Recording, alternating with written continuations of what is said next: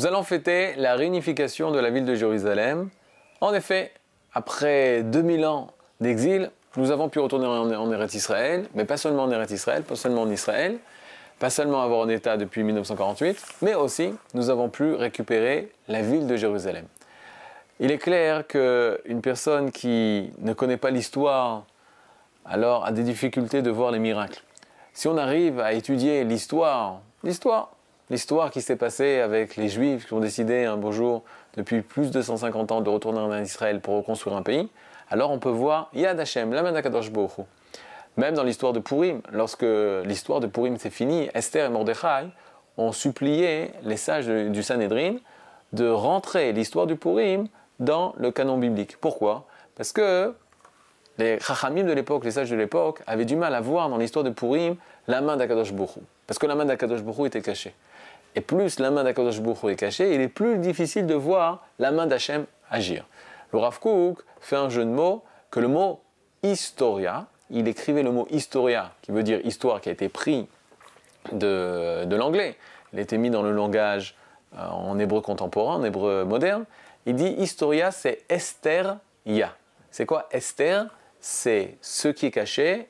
Ya, Yudke, c'est le nom d'Akadosh Bourou. Hachem se cache à travers l'histoire. Et c'est pas par hasard que Akadosh Bourou, par Moshe Rabbeinu, nous transmet l'enseignement suivant. Binu Shenot Dorvador.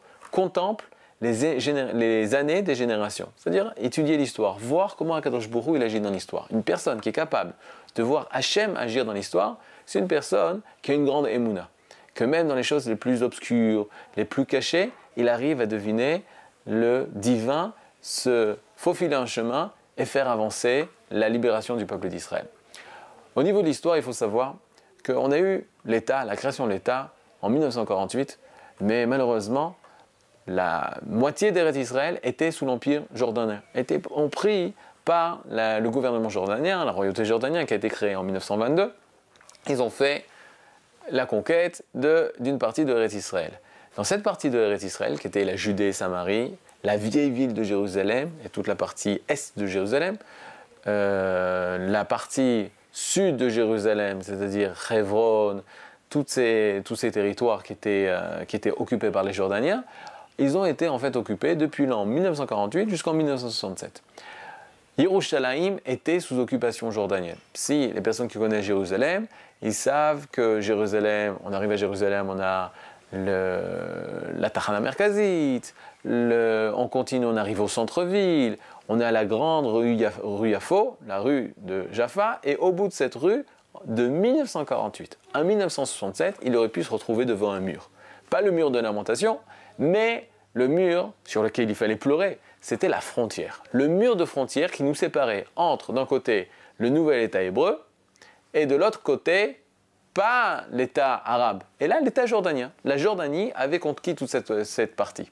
Or, ce qui est très étrange, depuis 1948 ou 1967, où la Jordanie avait conquis cette partie d'Israël, aucun arabe qui, qui habitait Jérusalem ou qui habitait la Judée Samarie, aucun arabe n'a demandé l'indépendance, n'a demandé de faire un État libre, se libérer du joug jordanien. Tout allait bien, on est sous la Jordanie, on est des Jordaniens, tout va très bien. En 1967, il s'est passé quelque chose d'extraordinaire. En 1967, le monde arabe s'est lié ensemble, ont trouvé une unité dans le seul but de détruire le petit État hébreu qui se résumait à une euh, petite partie de terrain. Et ils ont décidé de menacer l'État hébreu d'extermination. Il y avait Nasser qui était président de l'Égypte, qui menace l'État hébreu d'être anéanti. Et il fait une erreur. C'est quoi l'erreur qu'il va faire? C'est il va s'avancer dans le Sinaï, alors que c'était une zone internationale, et il va aller à l'encontre des droits internationaux et des lois internationales, des accords internationaux. Il rentre dans le Sinaï, dans le désert du Sinaï, et il met ses forces armées face à la frontière israélienne. Et Israélienne se sent en danger, et il appelle à la, ce qu'on appelle un tsav en alerte de guerre, il appelle tous ses soldats de réserve. Et on attend.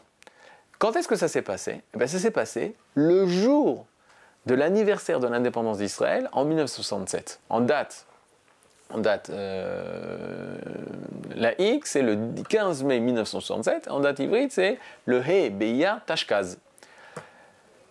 Mais moi, ce que je veux savoir, c'est que s'est-il passé? Pourquoi ce jour-là a été choisi par Nasser de faire la conquête du Sinaï pour menacer l'État hébreu L'histoire qui est racontée est la suivante. L'histoire se passe dans les yeshivas de Merkazarav.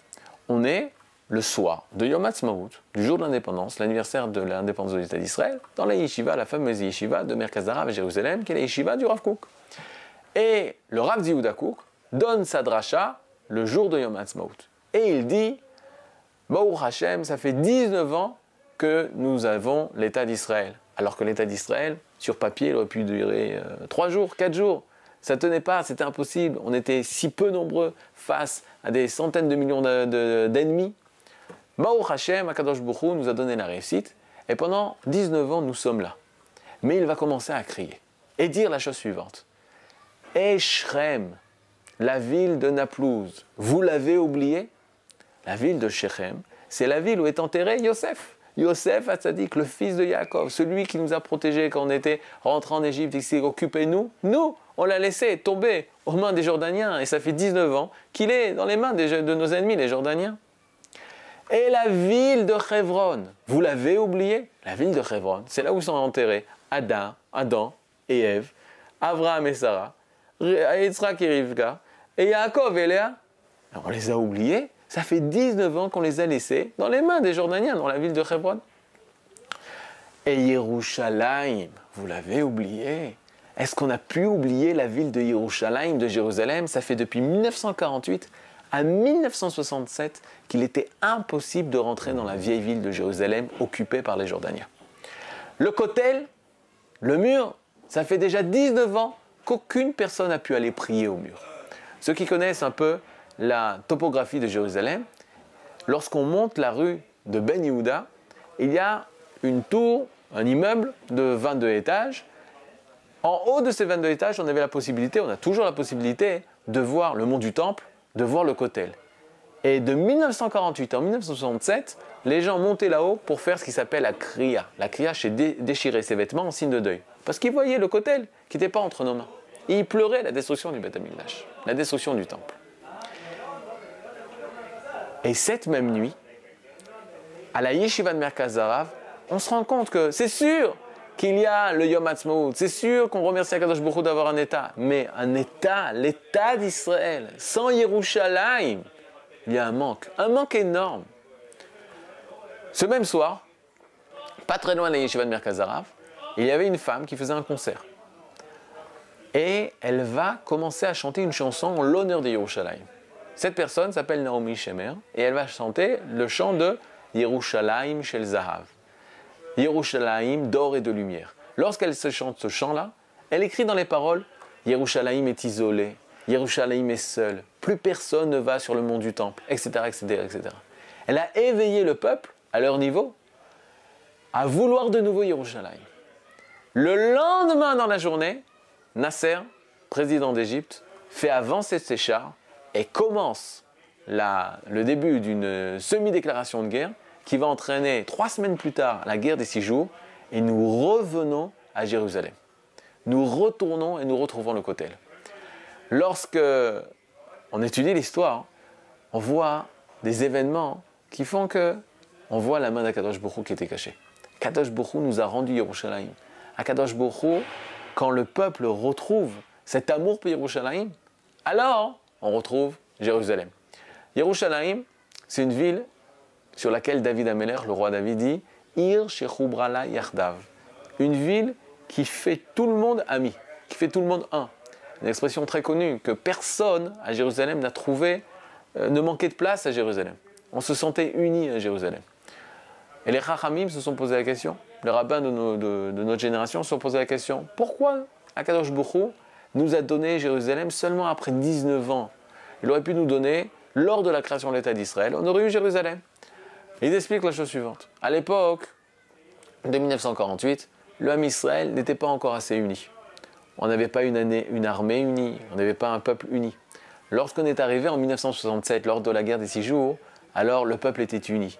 On avait une seule armée, un seul État, un seul gouvernement uni pour retrouver ce que Kadosh Bokhu nous gardait comme cadeau, Yerushalayim, nous l'avons récupéré. Shechem, où est enterré Yosef, nous l'avons récupéré. Et Chevon, où est enterré nos pères, nous l'avons récupéré.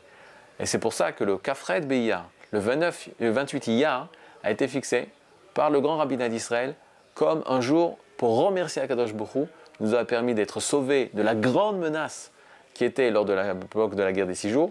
Et nous le remercions de nous avoir donné la réussite et de nous avoir sauvés de la main de nos ennemis. Et Yom Yerushalayim Samer.